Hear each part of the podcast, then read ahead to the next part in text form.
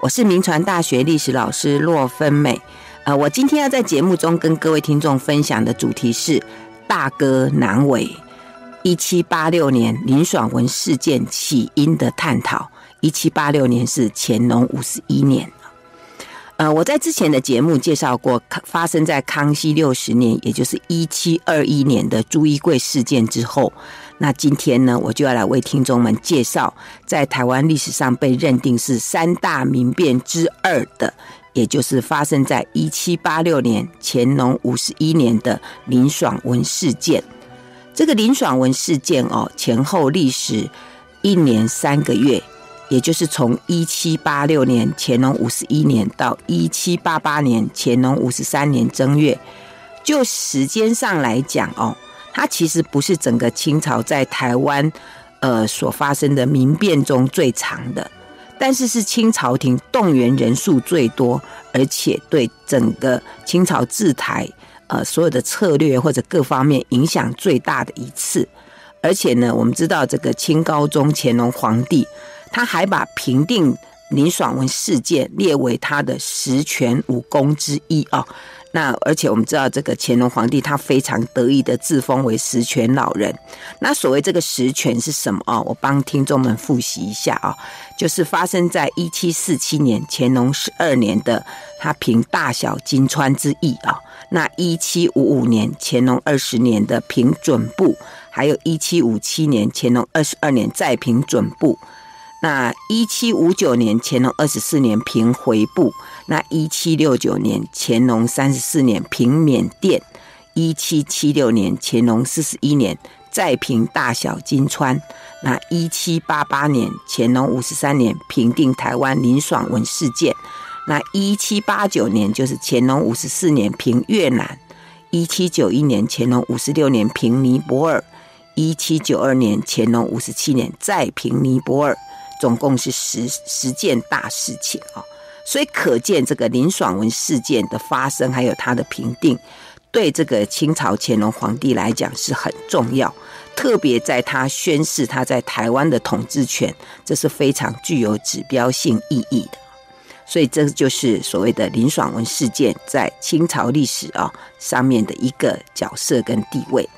那我们知道说哈，在清朝廷的眼中哦，台湾是一个反乱相当频繁的地方。所谓的三年一小反，五年一大乱。那既然反乱这么多，为什么清朝乾隆皇帝这么在意林爽文事件？难道林爽文事件有这么严重到会危及清朝在台湾的统治吗？啊，这值得我们来探讨。再者呢，我们知道在台湾历史上面哦。林爽文的这个民间声望啊，显然比之前我们讨论的那个朱一贵还要高诶，而且林爽文还曾经被封为所谓的民族英雄。那甚至到今天哦，如果各位有机会到南投县中寮乡去玩，你会发现那里哦有个爽文村，还有爽文路，还有爽文国小跟爽文国中啊。呃，因为他们说当年呢，这个林爽文呢，呃，在那边有很多的异形风范，所以呢，就呃为他这个追视他，给他这样的封号。那当然，据说因为林爽文最后是据守在这个中寮乡啦，那所以就很多地方就以他为呃命名这样。那为什么林爽文能够博得这个所谓民主英雄的美名呢？啊，这个也是我们值得来跟各位探讨的地方。那至于说这个林爽文起事之后哦，他经过一年三个月的激战，他在一七八八年，就是乾隆五十三年正月被捕，然后就被押往北京去审讯。那在呃一七八八年乾隆五十三年的三月，他就被处以凌迟死罪，年纪只有三十二岁。呃，朱一贵是三十三岁死，那林爽文是三十二岁。那我在今天的题目上哦，我给一个大哥难为啊，这什么意思哦？林爽文是谁的大哥？那他又有什么难为之处啊？那呃，这个也是我们在今天节目中要为各位来探讨的。那究竟这一段震撼北京朝廷的林爽文事件为什么会发生？我今天就想要锁定在发生的原因这件事情来为各位来探究哦。其实哦，林爽文事件之所以会受到这么大的重视，按照这个刘尼宁跟谢兴国等学者的研究哦，是因为它是清代天地会起事的第一宗案件啊。也就是说哦，如果林爽文事件它没有涉及到天地会，那清朝廷就不会那么紧张。这有点像我们今天就是哦，那个法轮功哦，对大陆北京政府的那个紧的那个压力那个一样哦。所以呢，我们在谈林爽文事件之前，那我就得先来为听众们说一下清朝廷跟天地会之间的紧张关系到底是怎么样。那我们要谈天地会啊，我们大概首先应该来看，呃，就说清朝廷它其实对民间从所谓的会党，还有秘密会社，一直到这些叫得出名号的，特别是天地会这样的名号出现了，他其实是非常紧张，因为在清朝廷的眼中啊，这些什么会党啊、秘密会社啦，会这些绝对是反乱分子。绝对都是抓到就是要砍头的。那所谓的这些秘密会社哦，那因为天地会是属于清代的秘密会社之一嘛。那到底什么是秘密会社哦？按照这个谢国兴的研究，他说所谓的秘密会社，就是民众在秘密宗旨和礼仪的指引之下，从事集会结社所形成的秘密团体。那其实哦，这种秘密会社哦。在中国由来已久，那在清代中叶以后特别的发达。为什么会这样？因为这个国家的这个情势衰微之后啊，而且我们知道清代中叶以后，这个人口又增加，可是这个经济的部分呢，又还没有很好的发展。那原来有的这些农业经济哦，慢慢破产之后，那很多农村的人口啊，就从农村中流出来，因为没没有地方可以让他们开垦营生嘛，所以很多人就会流出来。那流出来之后呢，他们可能就会出卖劳力，或者做一点小生意，甚至就移民他乡，或者流流流落为这个盗匪或者乞丐。那当我们知道这这样的一种流游离分子，当他们离开原乡之后，在外面流浪。他们当然渴望能够重新有一个归属，有这样的社群啊。所以，如果有人愿意出面来倡导，甚至提供这种以互助为宗旨来建构一种类似社团的形式，那当然对这些游离分子，他们就会很乐于参加。所以，形形色色的秘密会社就产生了。按照当时这个清朝的档案哦，呃，所记载。清代有名称的秘密会社至少有两三百个，那没有名称的，那大概就没有办法计算。而且这个秘密会社在当时哦，在整个中国大概有两大类，一个就是流传在华北的秘密宗教啊，主要就是以白莲教为代表；那一个是流传在长江流域以南的一些秘密会党，那天地会是最重要的代表。而且呢，随着这个华南一带的华人，呃，移民到海外去之后，那在海外也盛行这种会党的活动。这是在中国的一些秘密会社流传的状况。那至于台湾呢？啊，其实台湾在这个会党出现出现之前哦，因为台湾是一个呃移民社会嘛，那本来就有这种结拜的风气啊，呃，因为那时候。就台湾的整个社会环境来讲哦，因为都是从原从从大陆然后移民到台湾，在台湾做移垦啊，那再加上我们知道整个清朝最初统治台湾的时候，它的策略上面，譬如说它都渡禁止渡台嘛，那很多人都偷渡到这里来，而且它禁止那个呃家属啦或者一些呃就说一些地方呃，比如说广东那些地方不能移民。所以很多罗汉卡就流落在台湾，所以这种因为互助需要而形成的这种结盟拜把的风气就非常的兴盛。那所谓结拜哦，呃，到底是什么样的一种方式啊？所谓的结拜，按照那个有一位呃当时的台湾府的一个贡生叫陈文达啊，他在康熙五十九年一七二零年所写的书上就这样描述哦。他说台湾当时哦，他们会有很多就是不同姓的人哦，他们就会聚集聚集，然后就结拜为兄弟。那他们结结拜以后呢，他们就会推一个人为大哥。那就是不是管年龄的啦哦，他们就是按照他们的一些呃，就是他们有自己的排行，然后接下来就会按照这个排行来称呼啊。那这样的所谓大哥啦、二哥啦、三哥啦这样的称呼，比同胞更更亲密啊。而且呢，他们的妻女都互相就会对称，叫伯啊、叔啊这样对称。那在整个这个结拜的仪式在进行上面呢，他们就是祭拜天地，然后约为生死啊。那当然这这样的仪式是可以公开，可是如果你要是秘密会社的话，除了刚刚这个仪式之外，他们会加上一个歃血定盟，就是饮这个血酒这样的仪式，那这个就是不能公开啊。那当然，为什么他们要结拜哦？我们刚刚讲，因为大家都在异乡嘛，在异乡为异客哦，当然有一种互助的需要哦，所以这种结拜的目的通常是有互助的功能啊。那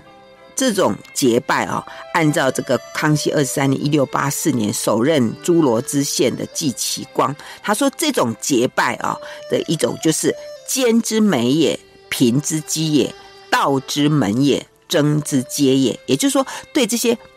不好的人、坏人来讲，这是一个很好的可以呃互相呃勾结的一个媒介。那对贫穷的人呢，这是一个可以让他呃就是有一些发展的一个基础。那对那些所谓盗匪，这倒是一个很好的门路。而且，如果你要在台湾这个社会出头天的话，这也是一个很好的管道。所以，争之皆也啊啊，所以。对当时的这个台湾这个移民社会来讲，这个结拜是一个出头天的管道啊，所以他们都会呃有机会就要参加这样啊，而且就分布的区域来讲啊，按照这个学者许玉良的研究，他说府县城中比较少哦，就城就是像那个台南府啊这些地方比较少，但是乡村呢就非常的多啊。那至于清朝廷呢，又是怎么来看待这个民间的结社哦？对于台湾民间结社这件事情，他是怎么看待啊？那就清朝廷的认知过程是这样，就说他们就早期这个官方的资料哦，在这个康熙十九年（一六八零年）啊，有一位福建总督叫姚启圣哦，他就说哦，整个漳州就漳州地区的这个秘密结社非常的严重啊，所以。他在那一年，就是康熙十九年（一六八零年），就发布了禁结社党，而且仿禁结社啊，仿禁结盟，深禁结盟啊三件文告。所以这是在整个清朝初年，其实这样的呃禁令哦，不是太，就是说这个能看到的文件不多。可是你看刚刚这个三件，看起来就是有一点呃严，就是很很很很。很郑郑重的去看待这个事情啊，这是清朝初年少见官府扫荡秘密会社的史料啊，这是在康熙十九年。那至于在台湾的部分啊，就有康熙二十三年，我们刚刚讲到的那一位季其光，他也有写文写一个叫做严禁结拜的这样的一个公告。他说，警告张权移民结拜啊的做，如果你有结拜的话，为首的就要处以绞刑。就是你如果当这个首领的要被砍头啊，被这个这个绞刑。那你跟从的人呢，要杖一百啊，就是你要打一百下，而且要把你流放三千里啊。所以你可以看到说，要处以绞刑的重罪，可见这个结拜的风气已经让这些驻台的这些清朝官员难以招架，所以要处以这个重刑。那到康熙，呃，到雍正三年，就是一七二五年了，有一位巡台御史叫石景考啊，呃，呃，不，有一位巡台御史叫做呃，这个景考祥哦，这个他就奏报的时候，他就提到康熙六十年，一七二一年，也就是朱一贵事件发生那一年，台湾的局面，他说是兵民立社结盟，做到为奸，无分昼夜啊。他说：“官员见其难治，为苟且弥缝而已啊！也就是说，在朱一贵事件那一年，整个台湾社会根本是秘密结社的一个一个呃社会啊，就秘密结社的风气非常的普遍。他说哦，这个官员都不知道怎么办呐，只有这个在这个呃缝隙之间哦，能够稍微出一点手，根本就没有办法治理啊。那为什么会这样？因为我们之前谈过嘛，就说当时台湾民间这个罗罗汉卡啊、罗脚汉啊、罗汉脚啊，非常的充斥啊。那对台湾当时这个移民社会来讲，那我们上次有提说，这个结拜是一个招揽。跟组织群众的一个重要的方法，而且对这些罗汉卡来讲哦，他们本来都是孑然一身嘛，哦，呃，在台湾呢，我这根本就没有亲人，没有家世。如果他可以透过结拜，那他还有机会可以出头天。而且在这个多次的抗清事件哦，我们可以看到这个罗汉卡哦占的比例非常的高哦。那所以这个秘密结社的普遍，那当然也是理所当然。而且因为这些罗汉卡，他们有互助的功能嘛，哈，呃，他们有互助的需求。那当然你要说他们这个集结哦，说互助可啦，说打家劫舍也可啦啊，呃，不过呢，我们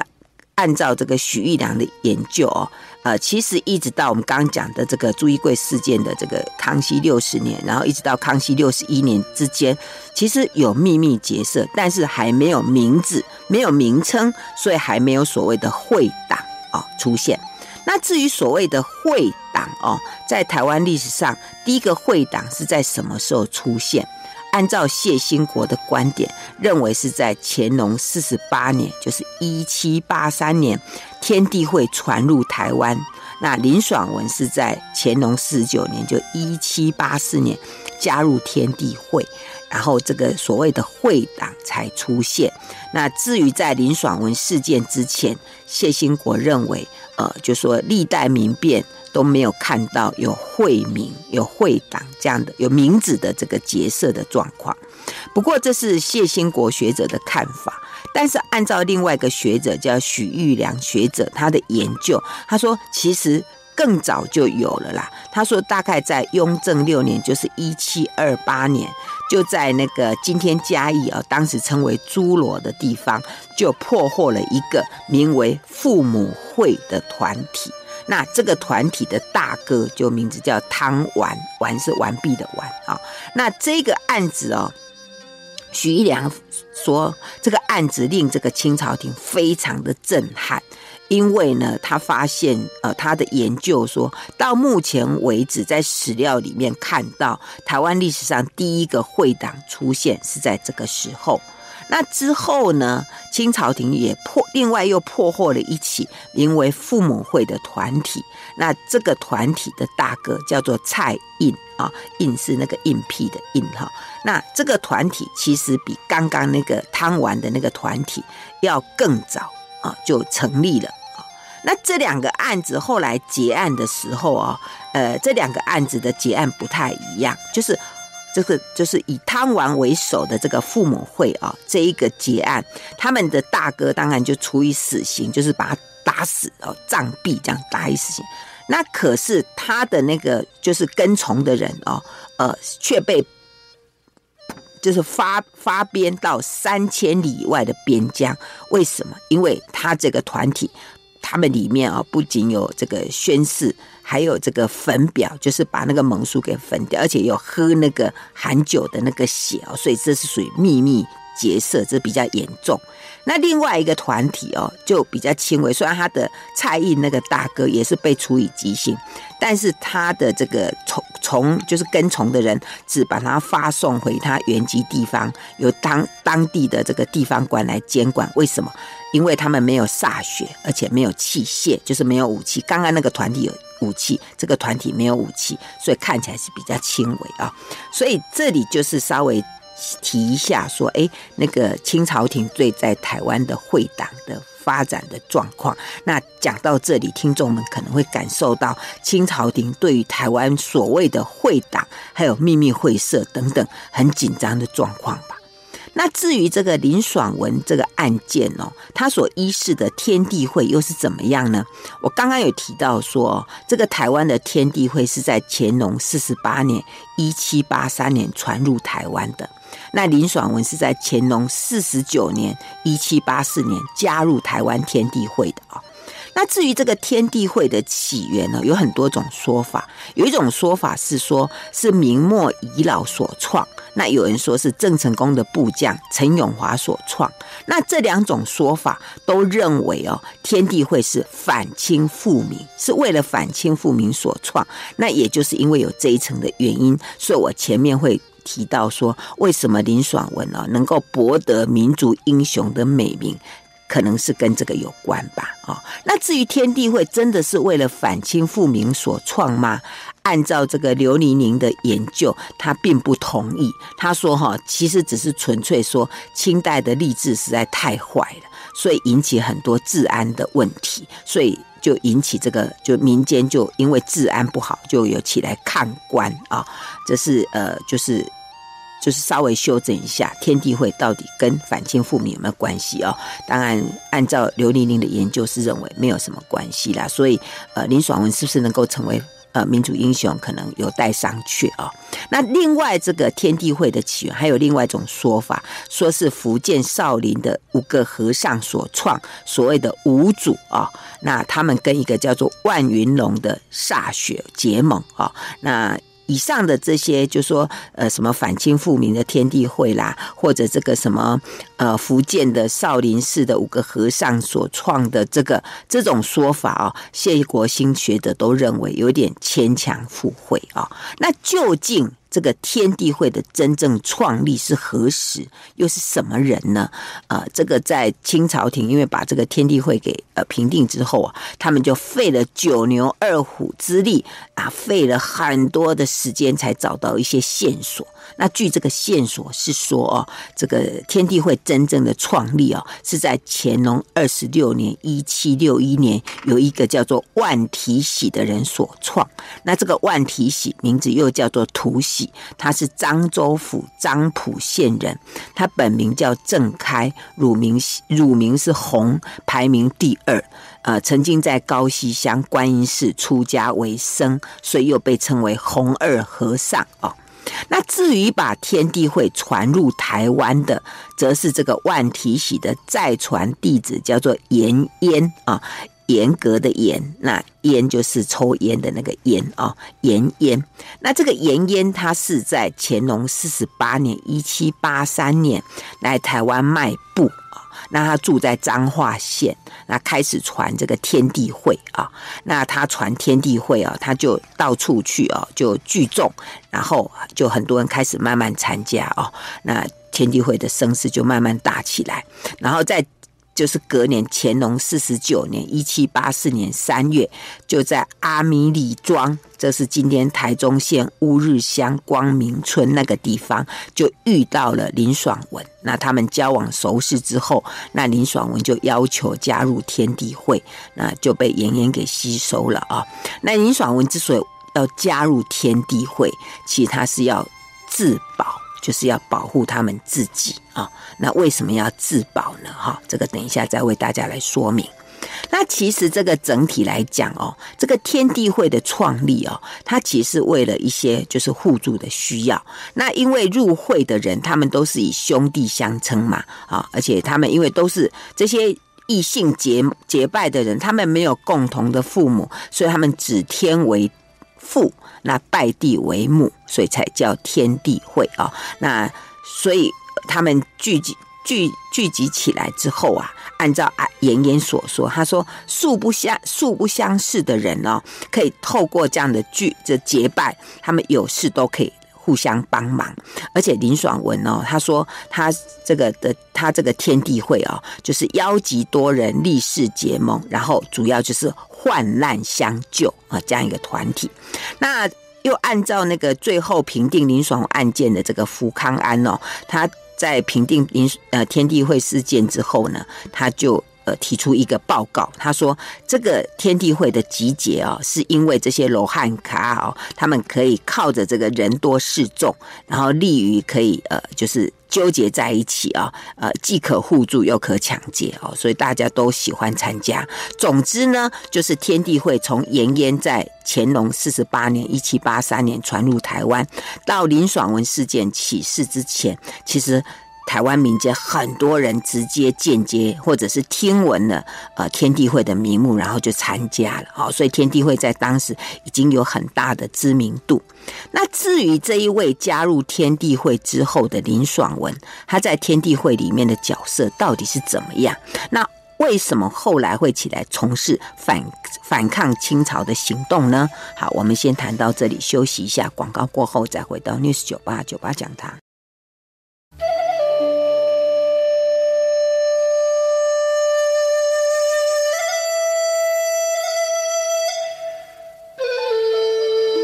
欢迎回到 News 九八九八讲堂，我是洛芬美。呃，我今天在节目中跟各位听众分享的主题是“大哥难为”，谈的是一七八六年，就是乾隆五十一年林爽文事件起因的探讨。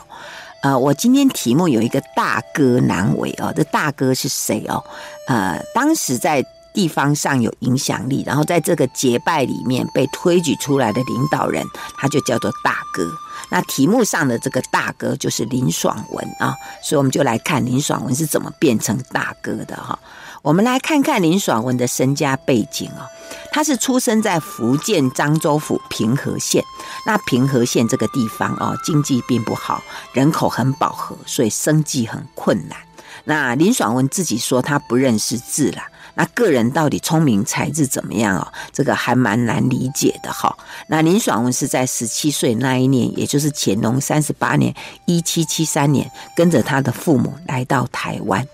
那我们知道，在清朝哦，乾隆二十六年（一七六一）到乾隆五十三年（一七八八年）这一段时间，是整个清朝廷严格禁止闽粤人士渡台的时期。所以林爽文他们一家人在乾隆三十八年（一七七三年）来的时候，应该是偷渡的哈，因为在当时偷渡是很普遍。那至于他们到台湾之后，就住在大里驿，这个大里驿就是今天台中市大里新里村一带啊。那在当时是属于彰化县。那为什么他们会住在大里驿哦？呃，因为当时哦，这个大概整个他们从漳州。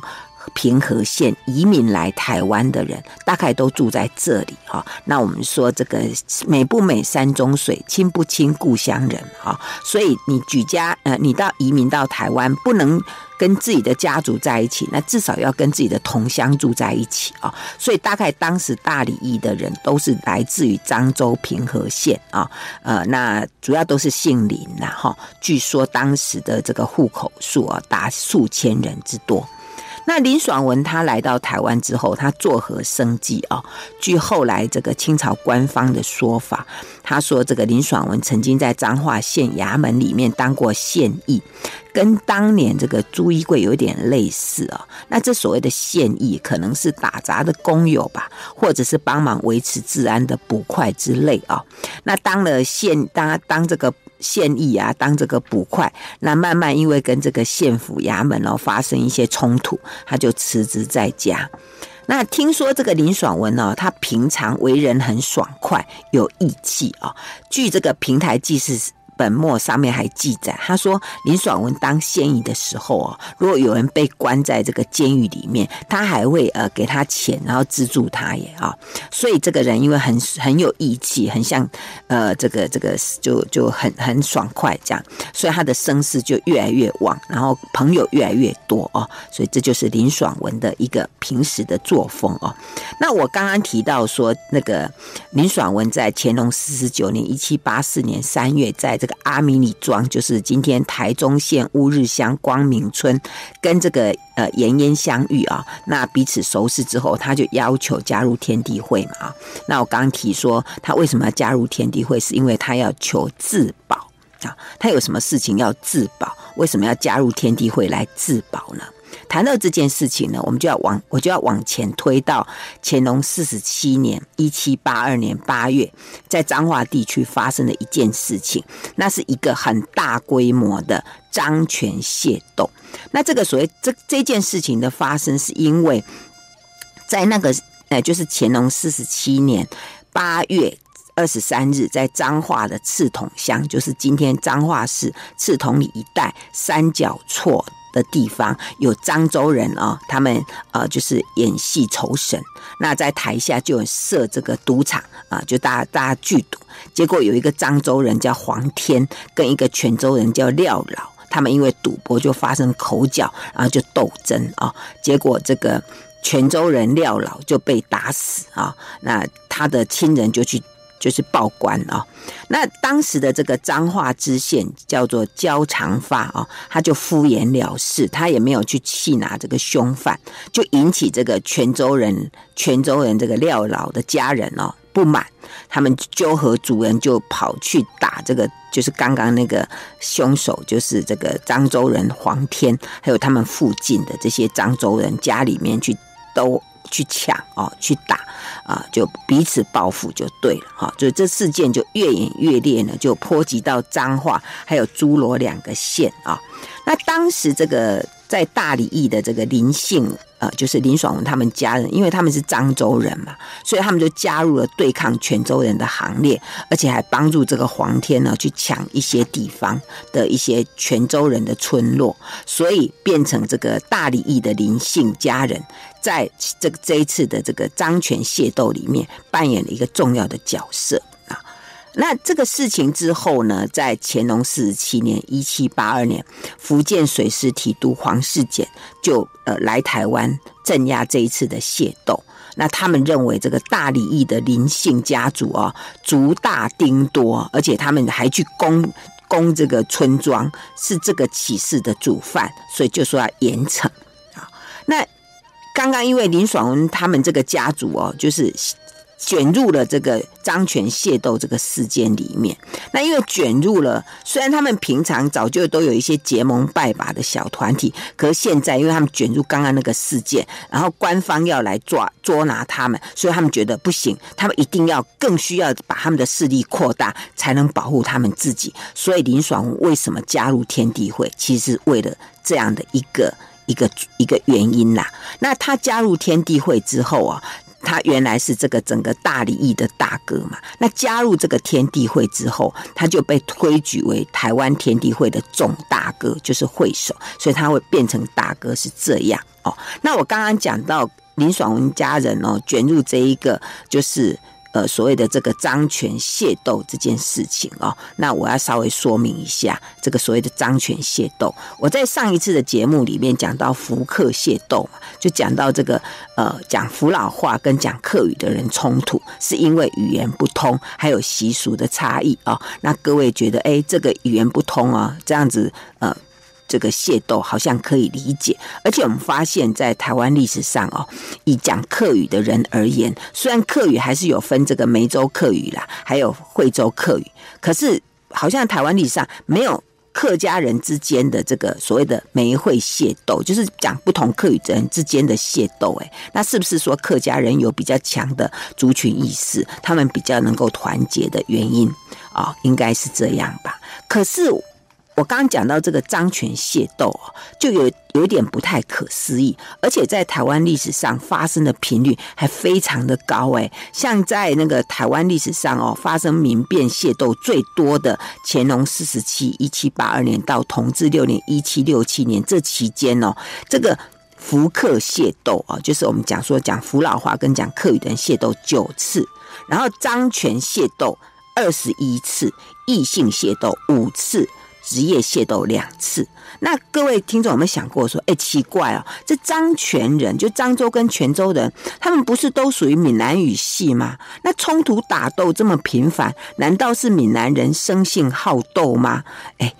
罗罗兆景教授针对这一点，他提出了一个观点。他说：“其实漳泉械斗也是语言不通所引起的，怎么可能？不是都讲闽南语吗？”这个按照罗兆锦教授的分析，他说：“其实漳州来台的移民呢，有一半是讲客语，那一半是讲福佬话啊。因为漳州的客语的人口啊，主要是以南靖。”平和、韶安还有龙岩县为主，是属于闽西系统。他们讲的这个客语啊，呃，不，其实跟那个广东这些人讲的客语，就是梅州或者是惠州讲的客语不一样。然后因为不一样嘛，就就不通，所以他们都不知道他们讲的是客语啊。那当然，因为他是讲客语，所以他跟漳州跟泉州人讲福佬话也不能通啊。而且一直到现在为止，其实。呃，很多漳州讲客，原来讲客语的人，他们根本不知道自己讲的是客语，他们以为他们讲的是另外一种漳州话，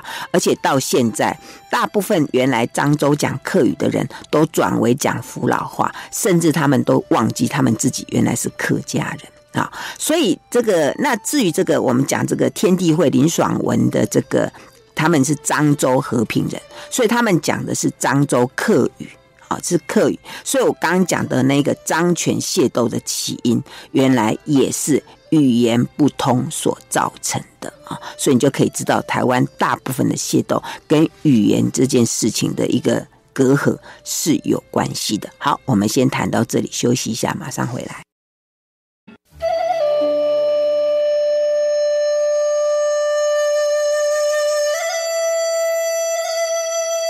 欢迎回到 News 九八九八讲堂，我是洛芬美。我今天在节目跟各位听众分享的主题是“大哥难为”，谈一七八六年乾隆五十一年林爽文事件起因的探讨啊。我前面分析了一系列林爽文事件的起因，接着还有一个导火线，就是发生在一七八六年乾隆五十一年六月。发生在诸罗县的一个叫做天地会，这个天地是天是增加增添的那个天，地是弟弟的弟啊，这个天地会还有雷公会的负斗案啊，这是林爽文后来又卷入了一个案子啊，呃，其实这一个案子原来是一个兄弟鬩墙争夺家子家产的案件，那为什么又会扯到林爽文呢？啊？这个事件是这样，就是有一位住在这个侏罗九重九琼林的一个呃叫做呃一个叫做杨文林的一个呃地方官啊。这是这个官是捐官的啦，不是真的有有职分的哈，他只是名义上的官。那这个杨文林他有两个儿子，老大叫杨光勋，他是一个养子；那老二叫杨妈氏啊，他是亲生的。那这个两兄弟因为争夺家产啊，呃，就失和。那老大杨光勋呢，为了要在秋收的时候能够抢割稻谷，而且预备说，如果他弟弟来找他麻烦，他就要斗殴哦，就要跟他。打起来，所以他就组织了天地会，就是意思就是说弟兄日天，则争斗必胜啊。那因为这个天地会跟那个天地会音一样，所以学者那个谢国兴认为有可能他其实他就是天地会里面的另外一个组织啊。那至于这个弟弟杨妈氏哦，他知道他哥哥杨光勋结结就是结了组组织了这个天地会，他就预备。要来，他也去组一个会，叫做雷公会，意思就是说，如果这个杨光勋不孝，就会遭天打雷劈。那这个双这个兄弟之间哦，越争越争斗越来越激烈，就他们就互相去告。告对方去跟官方说对方结社啊，那我们刚刚讲到说清朝廷本来对这个台湾地方这个结会啊，这个会党就很紧张啊，听到有结会这件事情，哇，就开始这个。就大大动作了哈，就派这些地方官员来捉拿哦，就是说这些人到底谁在阻阻挡、阻结会这样子啊，就引起了官方的大动作。那在官府的捉拿过程里面啊，那这个弟弟杨妈氏跟雷公会还有天地会的呃一些会员就被抓了。那这个哥哥杨光勋因为曾经有这个抗官的行动，就后来就被抓起来，而且被砍头。那其他的这些雷公会跟天地会的余党就纷纷的逃跑了，就跑到这个大理义林家去寻求政治庇护啊。那因为这个刚刚讲说这个哥哥杨光训已经被抓起来砍头嘛，呃，至于弟弟跑去哪里就不知道了哈。那因为已经正法，而且逃所有逃到这个大理义林家的那些人都是诸罗县民嘛，所以那时候这个呃就是彰化知县叫刘恒基，他认为啊这事情好像啊也反正不是他的事，他就不再认真查办啊，就而且因为他不查办了嘛，所以当时台湾的知府还有镇道各官员就把这个事情就结案了啊。可是因为我刚刚讲就说这个。这个案件就是雷公会跟天地会的双方的余党全部都跑到大理义林家去寻求政治庇护。好，那接下来的事情就是，那身为林家大哥的林爽文，他能够避开吗？这事情就扯到他了，本来跟他一点关系都没有，而且这事情本来已经结案了，可是后来又开始办起来，为什么？因为在那个。乾隆五十一年，一七八六年十月啊，呃，就彰化县来一个新知县叫于俊，他听说这个大理义有会党示众看官看官的事情，他就觉得不可以这样就结案，一定要严格来办啊。他说只要抓到的就立刻把他打打死啊。而且当时因为因为呃这个知县哦下令开始抓捉拿这些会党人士，所以这些。负责去捉拿会党的这些兵役哦，他们就趁机勒索、诈骗，而且去焚毁民家哦，就造成这个百姓情绪非常的激动。而且因为他们跑到林家去捉拿嘛，所以林爽文的堂弟叫林半啊，啊他的住屋就被这些兵丁把他焚毁啊，所以这林班就非常的生气，他就把他们村庄的人纠结起来啊，来抗官拒捕。而且他说，这个官兵可能会来把他们的村庄都洗劫，他就跑去邀请林爽文说：“你一定要起来为我们主持公道，你一定要带我带领我们去抗官。”这样，那各位听众，你你知道林爽文到这个时候，他有答应他堂弟吗？他没有哎、为什么？他没有答应的原因是说，林爽文他虽然呃有有有一定的影响力，要抗官自保可以啦。可是要他起来起事，然后跟这个官方来对抗，甚至要他后来去这个称王封侯，他其实是没有这个野心的，他没有这个意志力，他没有，他只是说啊，大家平安就好了。而且呢，林爽文他也不能不考虑他的家族，因为他们家族从康熙年间以来哦，就很多人从漳州和平就来到这里的人很多，而且他的那个当时的族长啊。叫做林石啊，石头的石，他有土地五百甲，他每每年光收入就有万担的这个地租啊，啊，而且这些在台湾好不容易开垦有成的这些家族人，他们当然希望能够好好在台湾安家立呃安家立业啊，而且他们早就把他们的祖宗的神主牌都迎到台湾来供奉，他们希望在台湾长期的定居发展，他们当然不希望。有家人卷入这个抗官谋逆事件，因为在当时，如果这个事情被清朝抓到，可是要满门抄斩的。所以听到这个呃林办呢邀请这个林爽文起来呃起事，当时的他们这些大佬们呢都很紧张，表示反对，而且把林爽文藏在这个呃奋起湖那个地方，那个地方可能是今天五峰乡的吉峰村，把它藏起来，避免其他人来要挟他出面领导。可是，终究在康熙六十年（一七二一年）十一月二十七号，林爽文这位大哥还是站上火线，还是起来起启示领导领导启示，到底是什么原因呢？按照这个刘玲玲的研究，他说，因为这个林半等人，他本来就决定要造反了啦，要谋反了，所以这个身为大哥的林爽文，他根本就骑虎难下。所以当他们再次的邀约他的时候，他就只好出来领导。所以整个他的这个领导哦，按照这个刘丽玲的研究，他说其实是没有太多的蓄意的行动，呃，他的抗官行动也缺乏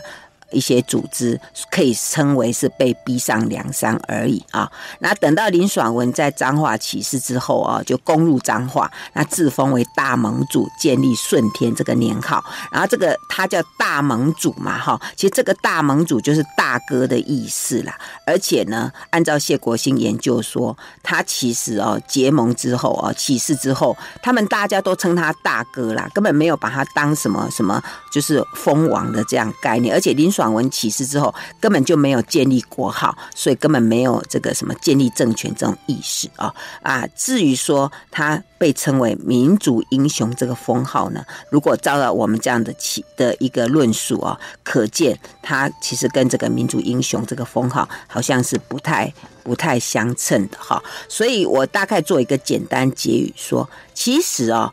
林爽文这个事件哦，其实之所以会引起清朝廷那么大的紧张，是因为清朝廷对会党太太紧张了。所以当有会党出现，是特别是天地会，那清朝廷当然就有大动作。那至于林爽文在整个事件里面，他是被拱出来的，谁叫他是大哥？所以我才说大哥真是难为了啊！我们今天的节目进行到这里，谢谢收听。